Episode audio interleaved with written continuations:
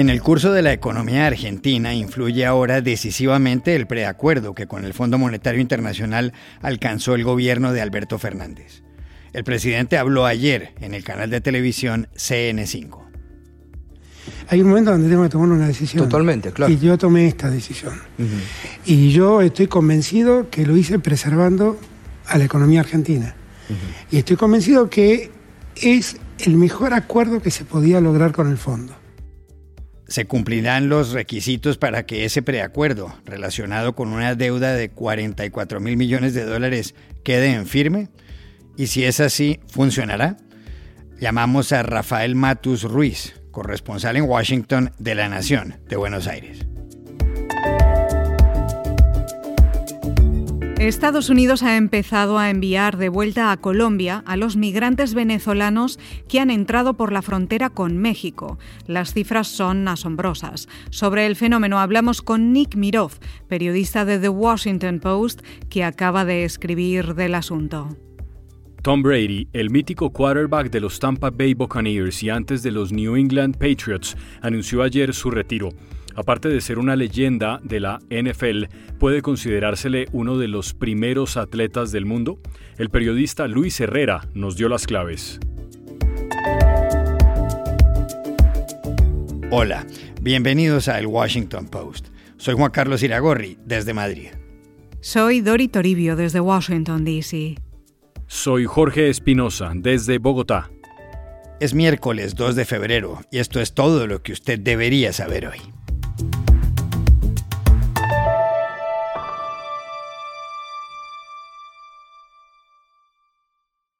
El futuro de la economía argentina se juega por estos días. El viernes fue una fecha importante. En ese momento, el gobierno del presidente Alberto Fernández y el Fondo Monetario Internacional anunciaron un preacuerdo que mejora las relaciones entre los dos. Ese día, Argentina debía pagar 700 millones de dólares como abono a la deuda que tiene con el fondo y que alcanza ya los 44.500 millones. Tal cantidad es lo que queda de un rescate que por 57.000 millones de dólares le otorgó el Fondo Monetario a Argentina en 2018. Dori, el preacuerdo del viernes sirve para refinanciar esa deuda contraída por el gobierno argentino de la época presidido por Mauricio Macri y salva a la Argentina de haber entrado en default o suspensión de pagos. El fondo jamás había aprobado un rescate, un bailout, como se dice en inglés, de ese tamaño. Por eso la Argentina tiene ahora que apretarse el cinturón. Por ejemplo, se compromete a reducir el déficit fiscal del 2,5% del Producto Interno Bruto, el PIB, al 0,9% en 2024. Atención porque para que el preacuerdo se convierta en acuerdo se requieren tres cosas. La primera, ajustar el texto del documento. La segunda, que el directorio del Fondo Monetario le dé el visto bueno en Washington. Y la tercera, que el Congreso argentino lo apruebe. Y aquí puede haber un problema en Argentina, y es que Máximo Kirchner, hijo de la vicepresidenta Cristina Fernández de Kirchner, acaba de renunciar a la presidencia del partido de gobierno, el Frente de Todos, porque rechaza el preacuerdo. Pero, ¿se cumplirán finalmente los tres requisitos? ¿Funcionará el acuerdo si es aprobado? Se lo preguntamos ayer en Washington al corresponsal del diario La Nación de Buenos Aires, Rafael Matus Ruiz, que cubre permanentemente el asunto. Mira, Juan Carlos, la negociación entre la Argentina y el Fondo Monetario Internacional ha sido una novela a la que aún le quedan varios capítulos. Una condición sine qua non para que el nuevo acuerdo sea aprobado por el fondo es que el plan económico del gobierno de Alberto Fernández logre cosechar un amplio respaldo político en la Argentina. Después del fracaso de Mauricio Macri, a quien el fondo le dio el préstamo más grande de su historia, Ahora el fondo quiere tener una garantía, un compromiso de que la Argentina va a implementar y va a cumplir con el nuevo plan y que el nuevo plan va a ser viable. Esa garantía tiene que salir del Congreso, que tiene que aprobar el acuerdo final una vez que esté cerrado.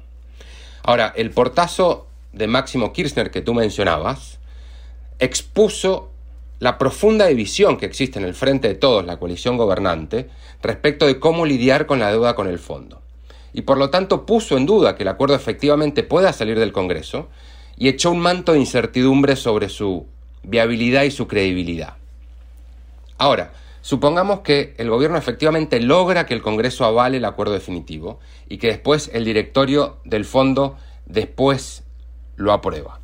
Vos me preguntás, ¿va a funcionar este programa? El nuevo plan solamente va a servir para evitar una catástrofe mayor, para evitar una crisis más seria. No va a terminar de arreglar los problemas que la economía arrastra desde hace décadas, no va a lograr bajar la inflación rápidamente, solamente va a servir para salir del paso, lo que en Estados Unidos llaman muddle through, para ganar tiempo, para patear la pelota para adelante, con la expectativa de que en un par de años, quizá con otro gobierno que tenga mayor poder político, se pueda llegar a hacer un acuerdo más sólido que ataque los problemas de fondo, que vaya al hueso de la economía argentina y pueda poner al país de una vez y por todas en una senda de crecimiento sostenible.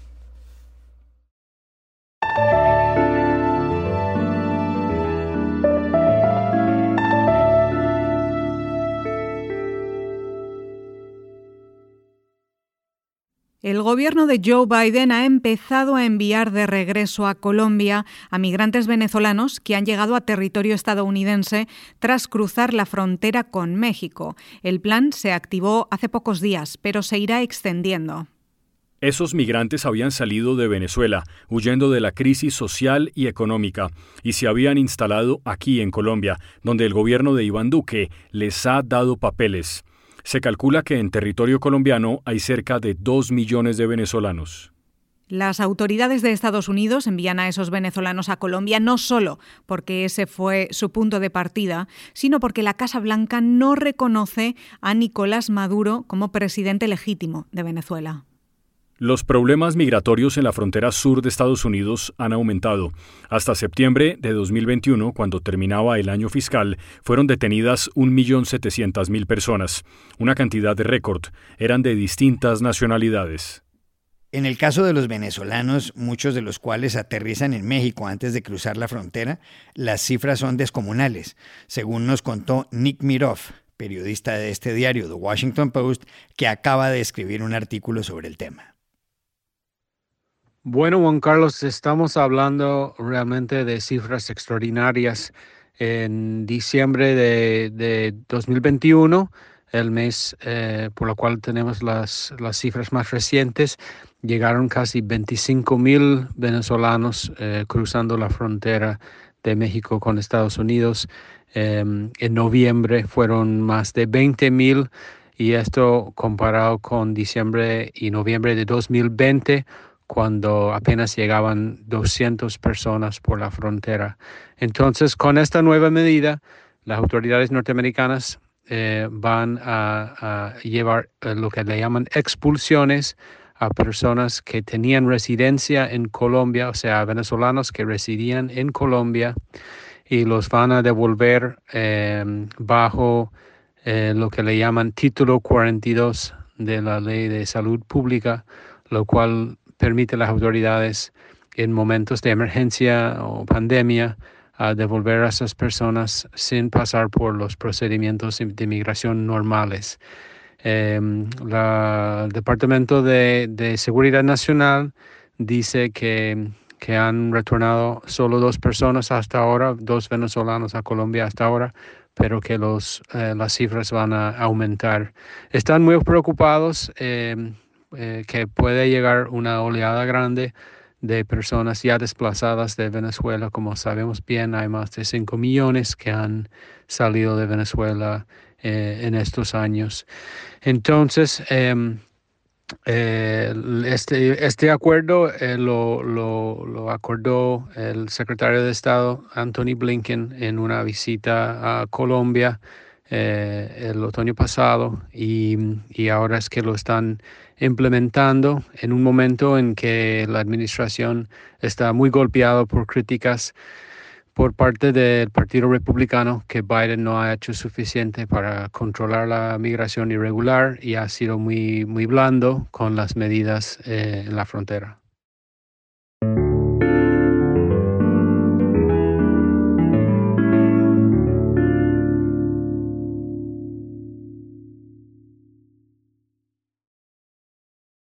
El mundo del fútbol americano se estremeció ayer con la noticia de que Tom Brady, el jugador más famoso de ese deporte, ha decidido retirarse. El anuncio lo hizo él mismo en sus redes sociales. Es difícil para mí escribir esto, pero ahí va, explicó Brady. No voy a jugar de forma competitiva nunca más. He querido mi carrera en la NFL, pero es hora de enfocar mi tiempo y mi energía en otra cosa. Tom Brady es un quarterback, un jugador de ataque, un jugador ofensivo. Con 44 años ha participado en 22 temporadas de la National Football League, la NFL, y ha estado en 10 Super Bowls, esto es, en 10 finales. En 20 de esas temporadas jugó para los New England Patriots de Boston, equipo con el que logró seis anillos, es decir, seis títulos. De allá se marchó en 2020 y no le fue mal. No Espinosa de Boston fue a parar a los Tampa Bay Buccaneers en Florida, donde ganó nuevamente un Super Bowl, el séptimo de su vida, ante los Kansas City Chiefs. Esa noche, ya en plena celebración, los narradores contaban que era el segundo título para el equipo de Tampa y que Tom Brady no quería pasar la antorcha aún. The Tampa Bay Buccaneers have a second Super Bowl title in franchise history. And Tom Brady doesn't pass the torch quite yet to Mahomes, does he? No. Even though you're looking at the greatest right there.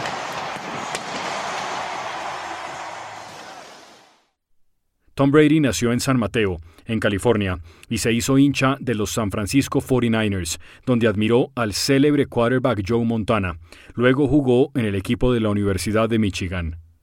Algunos pensaron que no servía para eso, pero él les demostró lo contrario. El año pasado comenzaron a llamarlo GOAT, es decir, Greatest of All Time, el mejor de todos los tiempos. El periodista de la ABC, Michael Strahan, le preguntó por el término GOAT y Brady lo interrumpió para decirle que no le gustaba, que le producía escalofrío, y agregó que recibía peor los elogios. Brady dijo además que prefería que le dijeran que era una basura o que era lento o malo, y al ser preguntado si lo motivaban más las críticas, respondió que sí, que tuvo dificultades al comienzo de su carrera.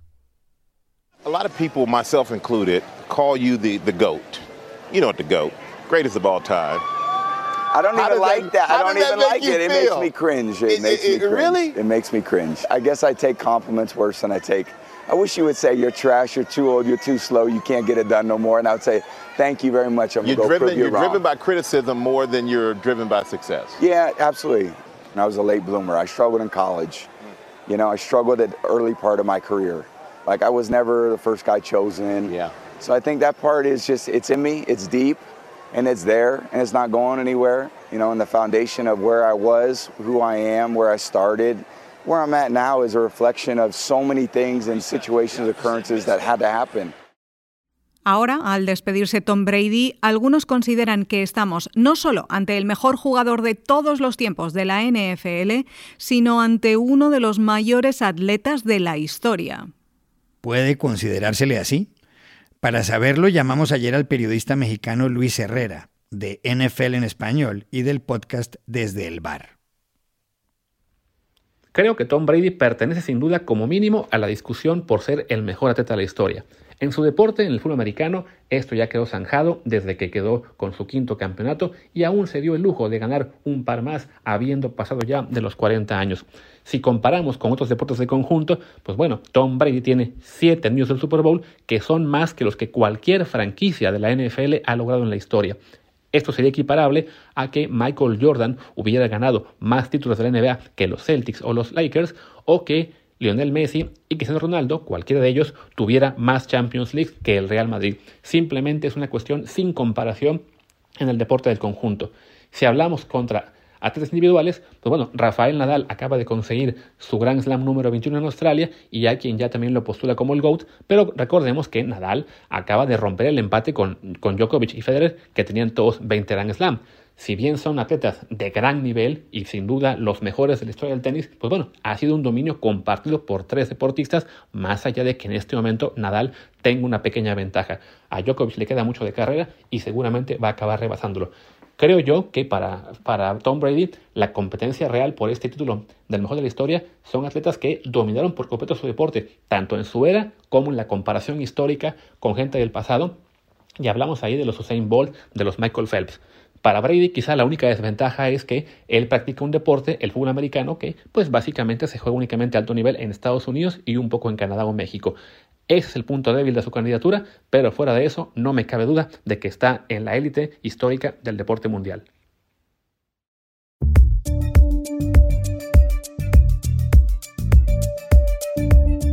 Y estas son otras cosas que usted también debería saber hoy. En el Ecuador, las lluvias sobre el oeste de Quito causaron un aluvión que dejó hasta el momento 23 muertos y 47 heridos. Según medios locales, hay 20 alertas de desaparecidos en el sector La Gasca y no se descarta que el número de víctimas aumente. Las imágenes muestran calles inundadas de barro y árboles y postes en el piso. El alcalde Santiago Guarderas dijo que se acumularon 75 litros por metro cuadrado de lluvia, cuando se esperaban dos. Dinamarca se convirtió ayer en el primer país de la Unión Europea en eliminar todas las restricciones impuestas por la cuarta ola del coronavirus. Ya no será obligatorio usar mascarilla en ese país nórdico de 5,8 millones de habitantes, donde han reabierto los bares y las discotecas y han desaparecido las medidas que regulaban la vida cultural y social. Las autoridades aseguran que, gracias a que más de un 80% de la población está vacunada, ya ha pasado la etapa crítica de la pandemia. El grupo Televisa, la mayor empresa mexicana de televisión y la cadena Univisión, líder de audiencia en el mercado de habla hispana en Estados Unidos, completaron el lunes su proceso de fusión, valorado en 4.800 millones de dólares, para convertirse en un gigante del sector de los medios de comunicación en español. La nueva compañía, que se llama Televisa Univisión, llegará a 100 millones de hispanohablantes y cubrirá el 60% de la audiencia en México y Estados Unidos. Y aquí termina el episodio de hoy de El Washington Post, El Guapo. En la producción estuvo Cecilia Favela. Por favor, cuídense mucho. Y pueden suscribirse a nuestro podcast en nuestro sitio web, elwashingtonpost.com, seguirnos en nuestra cuenta de Twitter, arroba el post, y también nos encontrarán en Facebook, buscando el Post Podcast. Chao, hasta la próxima.